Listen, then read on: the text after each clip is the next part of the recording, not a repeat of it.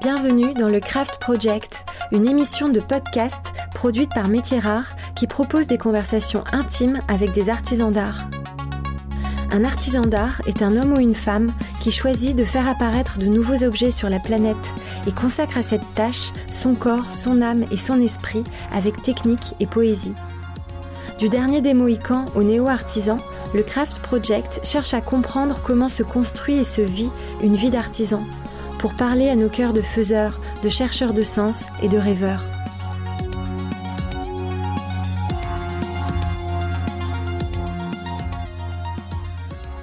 Je suis Raphaël Métirard et aujourd'hui j'interroge Lorraine Collin. À 30 ans, Lorraine Collin est sculpteur sur papier. Le paradoxe entre la force du sculpteur et la douceur du papier se décline dans chaque détail de ses œuvres, de son atelier, de son histoire, de son visage les lames du scalpel mêlées au pinceau, les joues rouges et les yeux noirs, le père stomatologue et la mère peintre en décor. Lorraine Collin danse, comme souvent c'est le cas à ce micro, à la frontière entre l'art et les métiers d'art.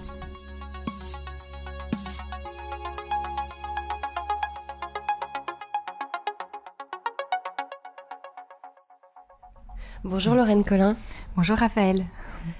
Comment elle a commencé votre vie d'artisan? Vous étiez un enfant créatif?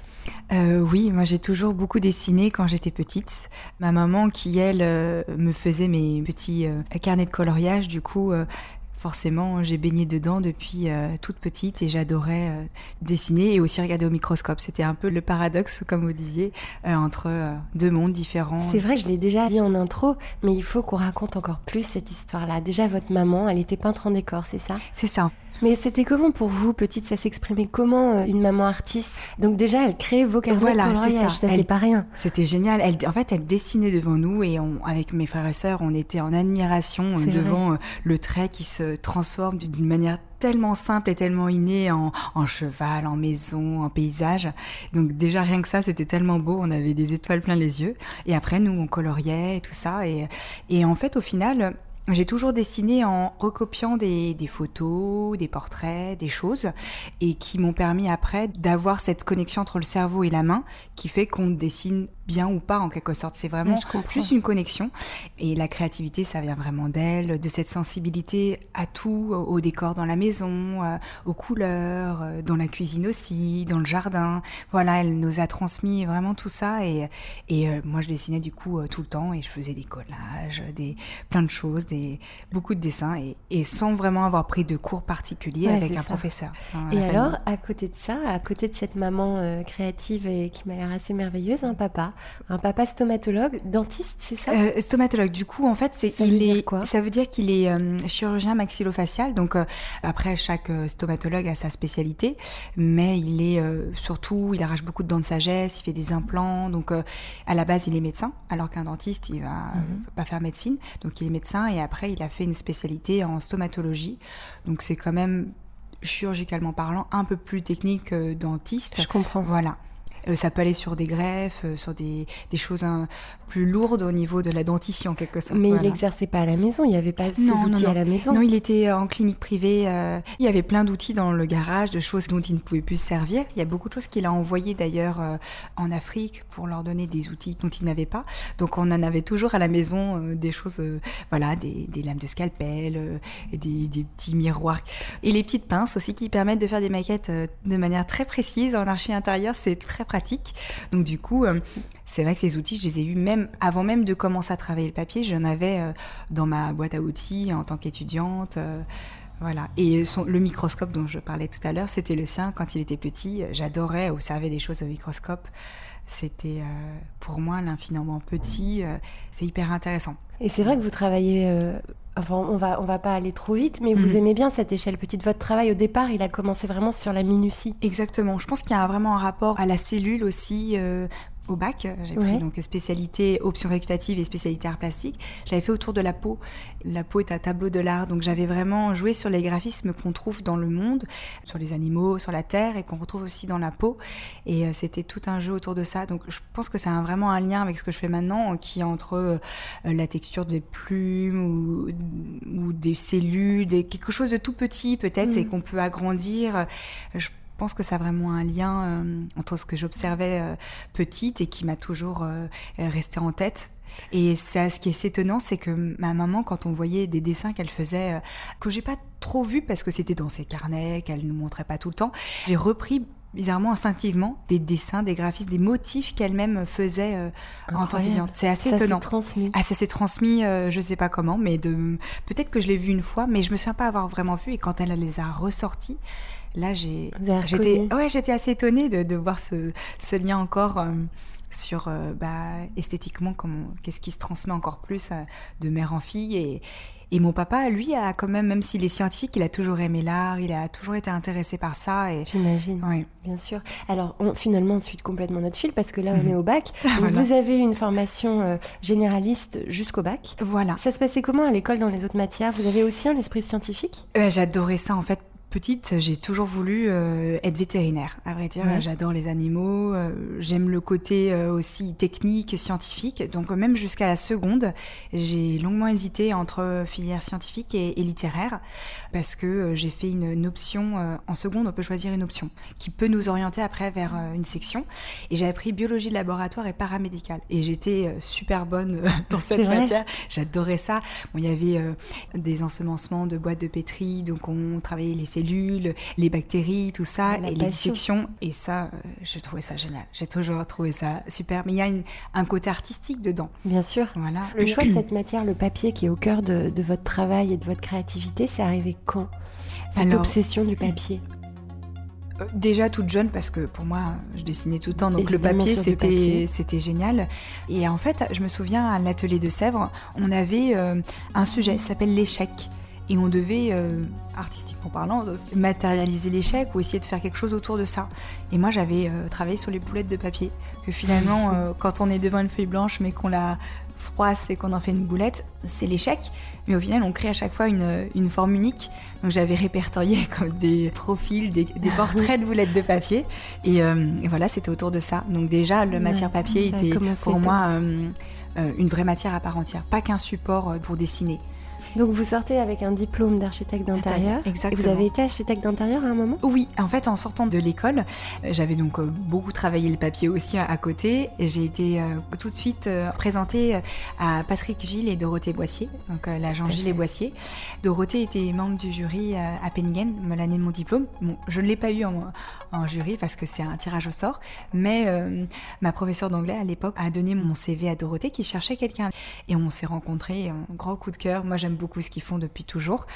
Et même un, coup de cœur euh, personnel parce que c'est euh, de belles personnes et ils ont beaucoup aimé mon book. Et tout de suite, on a senti que ça allait marcher. Et, j'étais ravie de pouvoir commencer chez eux juste après mon diplôme. En fait, j'ai attendu peut-être un mois et après. Alors, ça répond à la question que j'ai pas posée, mais c'est parfait. La, la logique est impeccable. Euh, sur les portraits d'artisans d'art, on parle des maîtres, des premiers qui ont euh, guidé l'apprentissage. Vos parents ont fait partie de vos premiers anges gardiens. Et donc, euh, Gilles Boissier, là, c'est là où vous avez trouvé vos premiers maîtres. Ah oui, je pense que ça a été grâce à eux, finalement, que tout s'est après fait de manière naturelle. C'est-à-dire que quand j'ai présenté déjà mon book, c'était une sorte de coffret en papier avec les bords qui étaient sculptés déjà. Et mmh. ils ont tout de suite trouvé ça intéressant, cette technique que je voilà que j'avais commencé à, à, explorer. Et euh, ils ont été très, comment dire, ils m'ont très vite sollicité en me demandant si, si je faisais des nouvelles choses à côté, le soir, le week-end, parce qu'ils savaient que j'avais besoin de ça aussi pour être épanouie dans mon travail, parce que quand on commence à, en agence, on fait beaucoup d'ordinateurs, mm. moins de dessins, moins, moins, de création. Et du coup, euh, ils m'ont tout de suite, euh, très vite sollicité, voilà, et je montrais les choses que je faisais, tout ça, mes collègues aussi. Et euh, je pense que cette sollicitation m'a donné envie de continuer. Mm. Et un jour, je me souviens très bien, c'était à la suite de la catastrophe de Fukushima au Japon, la Croix-Rouge française a demandé à des, personnalités de dessiner le Japon en format A3 et chaque pièce allait être vendue après aux enchères et tous les profits reversés à la Croix-Rouge japonaise. Et en fait, Gilles Boissier ont été approchés pour participer à ce projet-là, que je trouvais très beau aussi à l'époque. Et euh, ils m'ont demandé, ils m'ont dit, bah, je pense que c'est toi qui peux le plus facilement et le plus justement euh, peut-être évoquer le Japon pourquoi est-ce que tu ne le ferais pas pour nous et ou avec nous? Et du coup, ensemble, on a travaillé le A3, j'ai sculpté euh, le papier, euh, donc euh, avec la technique que j'avais commencé à développer. On a signé ensemble, on a vraiment, on a fait ça ensemble.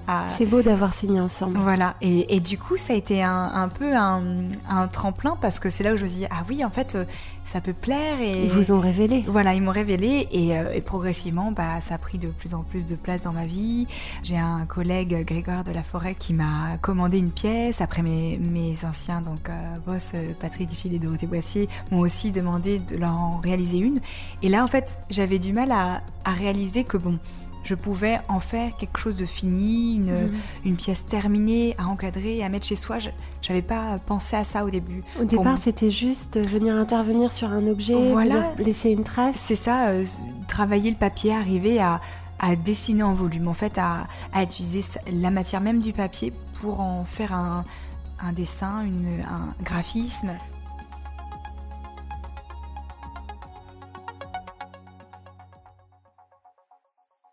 Alors, rentrons encore plus dans le détail pour décrire à des personnes qui la connaissent pas cette technique, votre travail. Comment on raconte ce travail-là? Comment on décrit une œuvre de Lorraine Collin? Déjà, c'est une œuvre qui n'est pas figurative, qui évoque en chacun quelque chose de très euh, profond, ou peut-être euh, les gens vont voir des, traits de, de, ma personnalité, ça, ça dépend de chacun.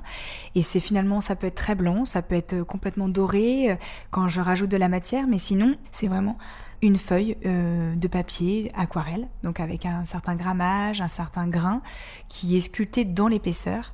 Et en fait, des petits pétales sont relevés, euh, des petites écailles de papier sont relevées une à une, des, donc centaines de millions de fois en fonction de, de, la dimension de la feuille, avec donc ces lames de scalpel qui sont euh, hyper précises et qui permettent donc de décoller une, très légère épaisseur et qui reste quand même solidaire du papier. Donc c'est vraiment comme un, des millions d'écailles, de plumes euh, qui s'entrecroisent, qui créent des ombres, des zones dans, la lumière.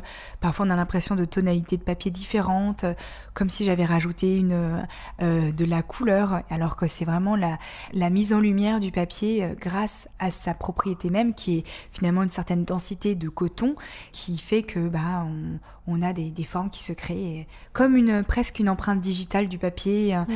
euh, comme si c'était sa peau qui était révélée en quelque sorte. Et comme si l'œuvre jaillissait du papier. Voilà, exactement. C'est la feuille en tant que telle, c'est le papier, le, le, le support et en même temps le sujet. Voilà pendant qu'on nous écoute, il faut aller voir sur internet Lorraine Colin bas-relief pour avoir les images de ces magnifiques œuvres en papier. Donc on était sur les anges gardiens.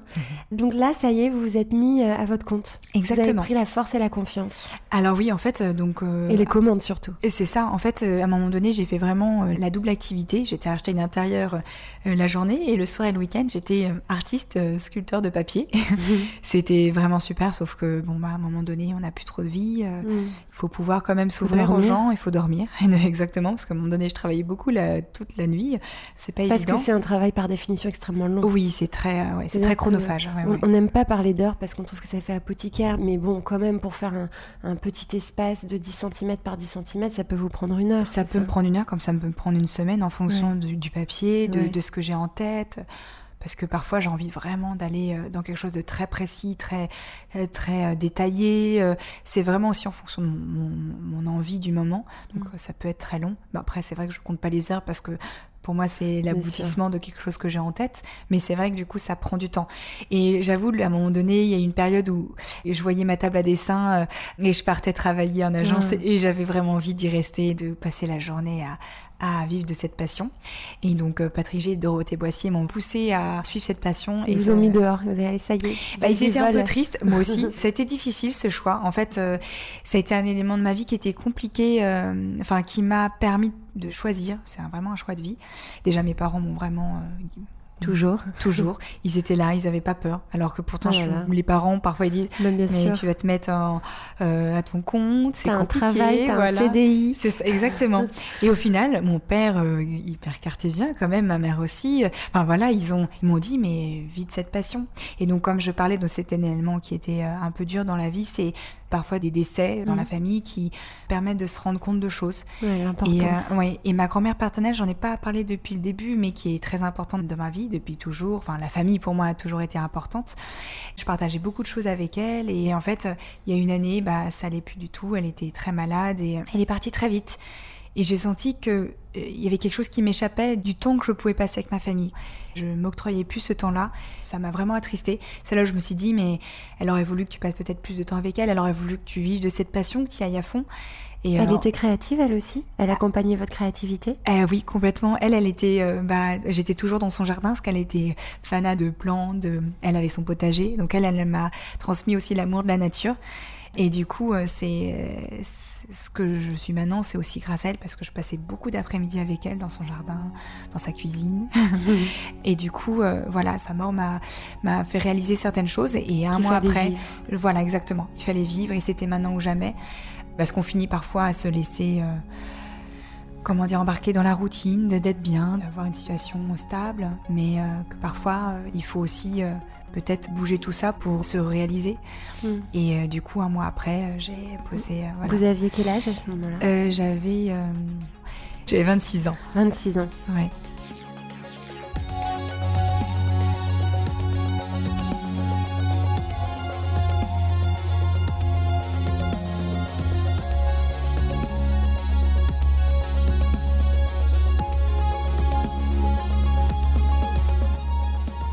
Alors quand on veut ouvrir son atelier de sculpteur de papier, il faut des scalpels et oui. du papier. C'est ça. Et, de la lumière. Et de la lumière. Et de la lumière, surtout de la lumière. Et, ça, vous aviez de la lumière chez vous? Oui, j'ai. Euh, heureusement, on est. Euh, c'était déjà ici parce qu'on est dans votre atelier. Oui, oui, c'était déjà ici.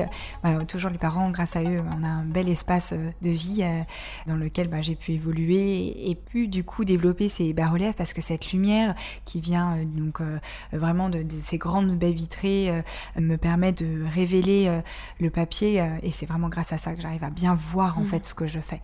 Et donc votre atelier, c'est votre maison? C'est ça. Et j'aime euh, travailler chez moi parce que c'est aussi euh, un lieu de vie, un lieu qui pour moi est une source d'inspiration, un, endroit où je peux m'exprimer dans tout, dans la décoration, euh, l'ambiance, tout ça. C'est, je suis attachée à ce cocon en fait, voilà. On le sent. Et aussi le fait d'être parfois seul, ça, fait, ça me fait du bien. En tout cas, moi, j'ai besoin d'être seul pour, euh, pour créer. Même si j'adore profondément l'humain, c'est des moments que parfois il vaut mieux prendre pour soi. Qui sont nécessaires. Voilà, qui sont nécessaires. Alors vos premiers clients, c'est euh, par Patrick et Dorothée Exactement. chez Gilles Boissier que vous avez trouvé Voilà, c'était eux. C'était Grégoire aussi, mon ancien collègue, euh, qui est aussi l'un des premiers à m'avoir acheté une, pièce. Et tout ça, euh, bah, de fil en aiguille, le fait qu'il m'ait proposé de mettre une pièce aussi sur leur stand lors de AD Intérieur qui était au Musée des Arts Décoratifs de Paris il y a quelques années. 2012. Et grâce à ça, bah, du coup, la galerie Dutco m'a découverte. Euh, voilà, ça a été un peu l'enchaînement. vite, voilà, hein. vite.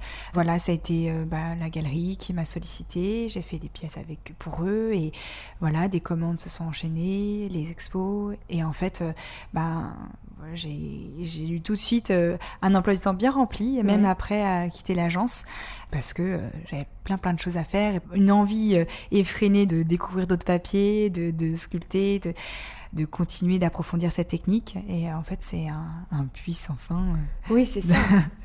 Et comment vous vivez de votre vie d'artisan, de vos mains d'artisan aujourd'hui? Vous gagnez votre vie? Oui, je gagne ma vie. Donc euh, ça, pareil, c'est euh, voilà, grâce au coup de pouce d'une rupture conventionnelle avec l'agent Gilles Boissier. Ça m'a permis de se lancer. Bah oui, parce qu'au final, pendant deux ans, on, même si on n'a pas de salaire, bah, on a quand même euh, une petite rémunération qui permet de se consacrer à sa passion. Et étant donné que bon, j'avais pas besoin de grands moyens, euh, du papier, des lames de scalpel, ça coûte pas très cher.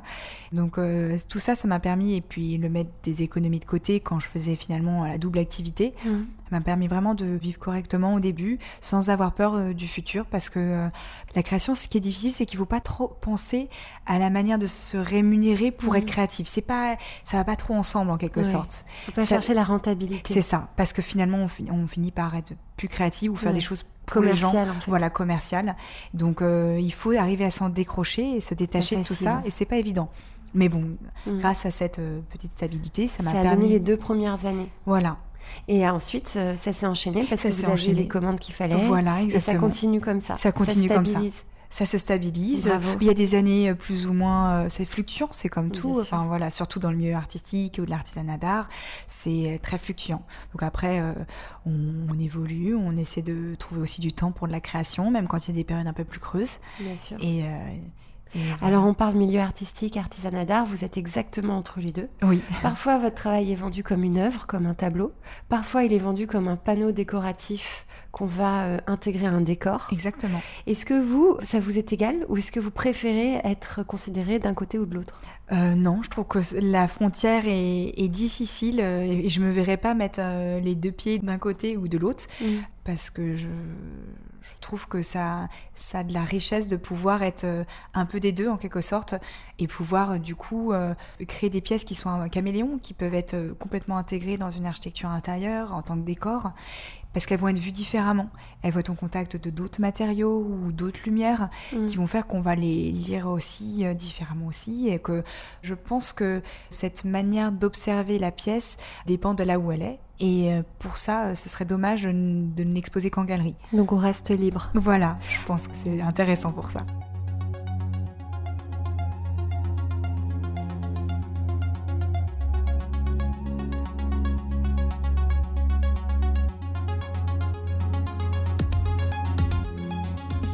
On va parler d'un moment où vous avez exploré votre technique sur une autre matière.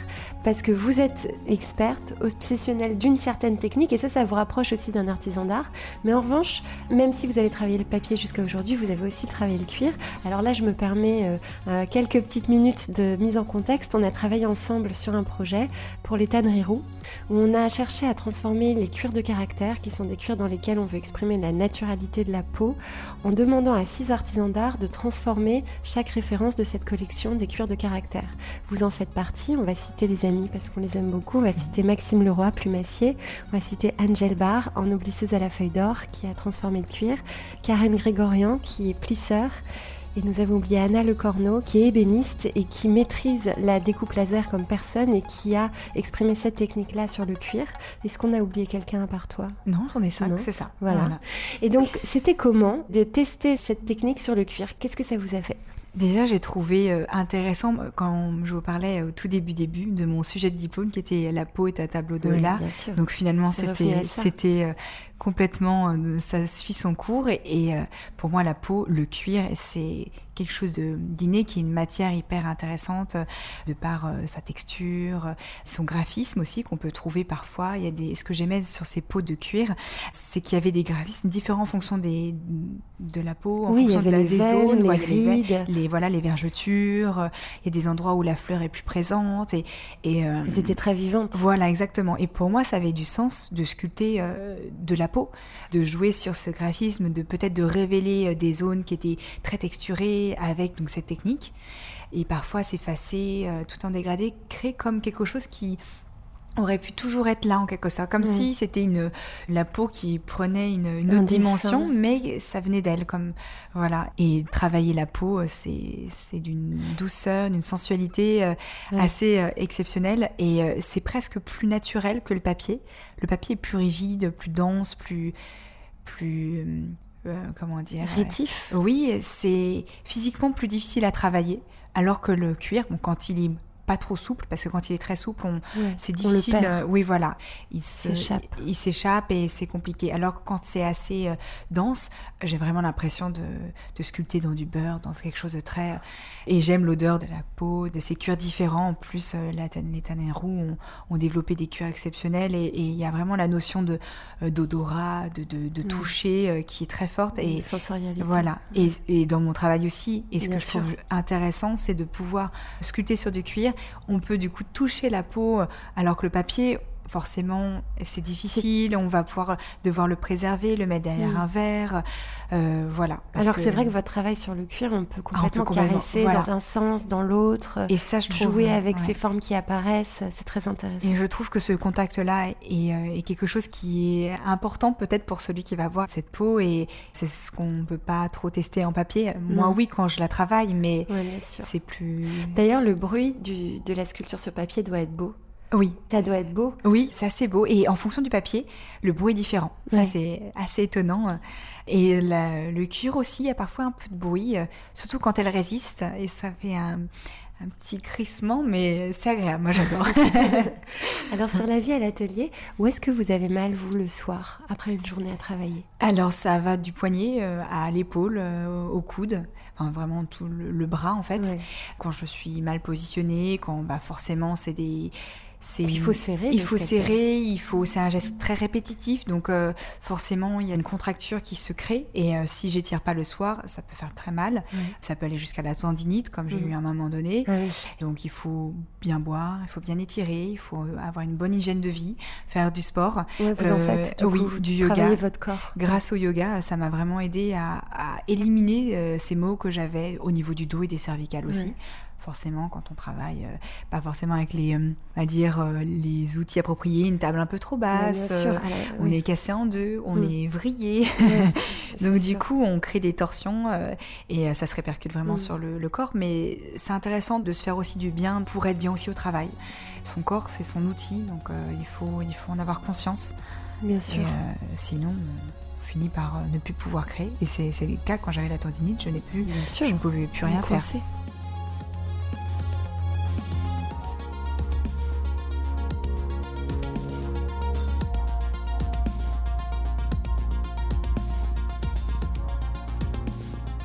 Alors il y a un autre sujet que je voudrais qu'on aborde ensemble parce que vous avez mis au point cette technique de sculpture sur papier qui vous est vraiment spécifique. C'est comme ça qu'on reconnaît d'un coup d'œil votre travail, mais vous avez été copié. Et du coup, vous avez dû euh, travailler avec des avocats pour vous défendre. Et je trouve que c'est intéressant de savoir, sans citer les noms évidemment, mais euh, je sais que vous avez eu un, conflit avec une grande maison qui a utilisé vos dessins. Racontez-nous euh, peut-être comment ça s'est passé et comment vous êtes défendu. Oui, ah ben, je vais toujours parler de Patrick Gilles. voilà, ange gardien, voilà, on les anges gardiens au Craft Project. c'est ça. Il, il m'a envoyé sur Pinterest une photo d'un tapis qui reprenait mes vraiment euh, un dessin de, un de mes, de mes créations, mais en couleur. Et il me demande est-ce que c'est de toi? Et là, j'ai, je me souviens, j'ai vu cette photo et je et j'ai senti un point au niveau du cœur en me oh. disant mais mais mais c'est injuste, c'est pas possible. Et euh, en fait, j'aurais pu passer à côté. Hein. Bah, j'ai tout de suite euh, fait mes petites recherches. J'ai contacté un avocat en propriété intellectuelle bah, que j'avais déjà contacté au tout début quand je me suis vraiment lancée parce que je voulais savoir si on pouvait euh, breveter cette technique. Mais mm. bon, c'était. On peut pas. On peut pas. C'est compliqué. Et du coup, étant donné qu'ils avaient vraiment copié une photo d'une œuvre qui était du coup sur Pinterest et qu'ils avaient juste retranscrit dans des différentes tonalités de couleurs, on a pu attaquer facilement, en tout cas, trouver des grosses similitudes. Et ça, ça nous a permis d'avoir un dossier plutôt, euh, plutôt complet et plutôt facile. Oui, euh, contrefaçon. Parasitisme. Euh, parasitisme, tout ça. Donc au début, on a avec l'avocat, on a juste envoyé une lettre, tout ça, et euh, fait aussi un constat avec un huissier. Oui, quand même. Voilà. Et du coup, euh, bah, ça c'est au début, ils ne voulaient pas m'indemniser. Donc, euh, moi, j'ai trouvé ça injuste parce qu'ils avaient vendu quand même quelques pièces, donc c'est tapis. Et du coup, on a continué, on est allé jusqu'à l'assignation. Donc, on a créé un, vraiment un dossier. Et quand, avant de le présenter au tribunal, on l'a envoyé forcément à nos. À la partie adverse. partie adverse et euh, on a trouvé un protocole d'accord. Mais il fallait aller jusqu'au bout. Fallait aller il fallait aller jusqu'au bout, leur faire peur et se dire on est capable, que c'est pas parce qu'on est une petite euh, artisan Une petite Lorraine voilà. avec ses joues roses et ses yeux noirs, mais ils avaient mal vu les yeux noirs. voilà, et je pense qu'il fallait, il fallait montrer de quoi on était capable euh, pour leur montrer que c'est pas juste. On peut pas juste comme ça prendre un travail et, euh, et se l'approprier. Et euh, bon, après, c'est sûr qu'il faut pouvoir avancer ses frais. Alors, combien ça vous a coûté, vous En tout, euh, pour cette, voilà, 5000 euros exactement. Il faut pouvoir les sortir. Voilà. Après, ça peut changer, ça peut en fonction d'un avocat l'autre. Voilà, mais il faut pouvoir les sortir, ça c'est sûr, parce que ça met du temps avant d'être indemnisé. et vous avez été indemnisé à quelle hauteur? À, hauteur de 15 000 euros. Donc, j'avais demandé 10 000 et, et 5 000 de, voilà, voilà, la couverture des frais.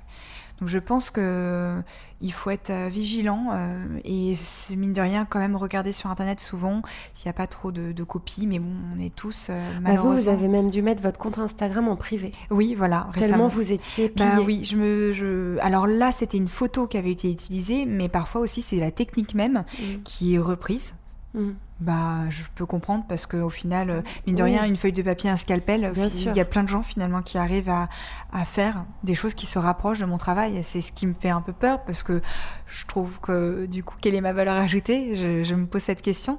Mais bon, après, euh, voilà, l'artisanat d'art, il y a beaucoup de gens qui font les mêmes métiers. Bien sûr. Donc au final, euh, moi, ce qui m'importe, c'est que ces personnes-là qui s'approprient cette technique, c'est super, pourquoi pas, mais qu'ils en fassent quelque chose de plus personnel, de moins jouer sur le. C'est une technique, pourquoi on ne pourrait pas en faire des dessins complètement différents euh, Voilà, à eux de s'exprimer au travers ça, et ça me fera finalement beaucoup de plaisir. Euh, j'aurai beaucoup d'émotions à voir des, travaux de d'autres artisans d'art qui travaillent le papier sous d'autres formes, mais avec cette technique-là, parce qu'on aura été plus loin ensemble. Mais Ouais. Ça sert à rien pas de se bagarrer sur le même territoire. C'est dommage, c'est dommage. Voilà. C'est triste. Surtout quand on s'approprie presque la personnalité de, de celui qui crée, ça c'est presque un, peu perturbant aussi. ça, ça fait voilà.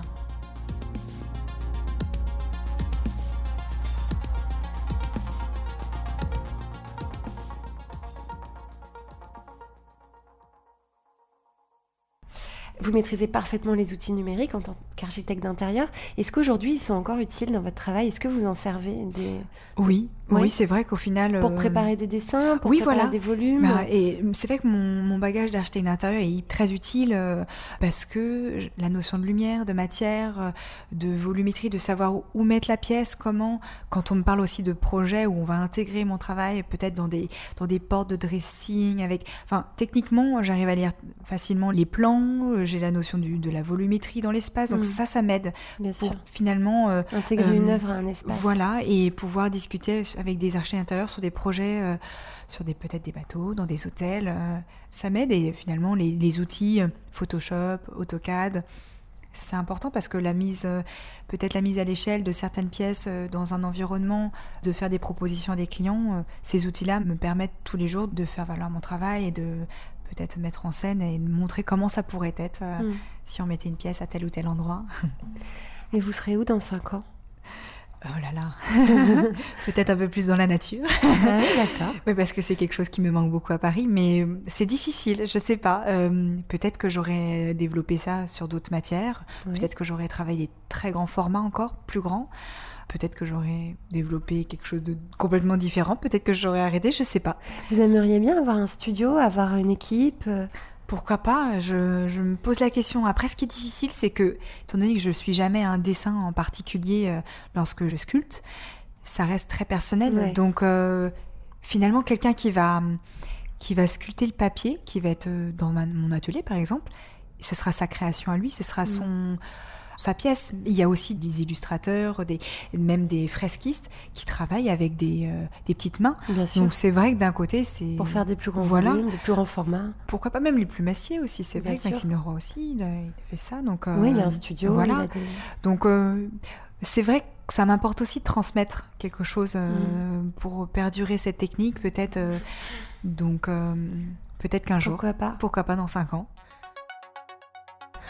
Alors, qu'est-ce qu'on peut faire pour vous, Lorraine Collin? Qu'est-ce que je peux faire pour vous avec ma baguette magique? Ah bah déjà, on fait déjà beaucoup de choses ensemble. Le projet avec Léta Roux euh, était une belle révélation et euh, de me présenter comme ça auprès des grandes marques, des belles maisons, c'est une manière de valoriser ma technique et de la faire, comment dire, euh, la faire valoir auprès de personnes qui ont d'autres métiers. Et ça, c'est magique parce que c'est des rencontres, toujours. Toutes ces rencontres-là, elles me nourrissent de jour en jour et, c'est là où je me dis, je suis contente d'être partie de, quand même en agence pour être euh, autonome et de rencontrer plus de, personnes comme ça, continuer à créer des passerelles entre les métiers d'art, même euh, entre des métalliers, des tourneurs d'art, euh, des d'horreur, tout ça, c'est ça c'est magique.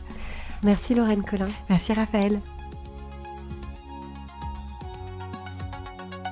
Métier Rare est un studio de craft thinking.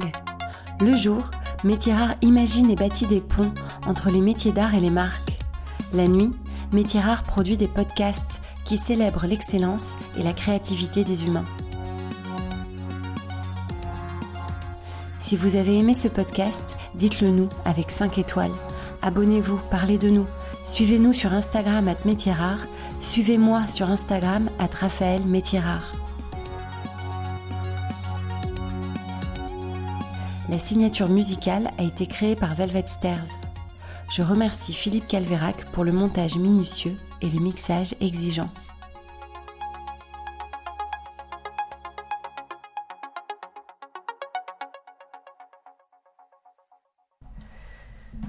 Bravo. C'est vrai, ça va.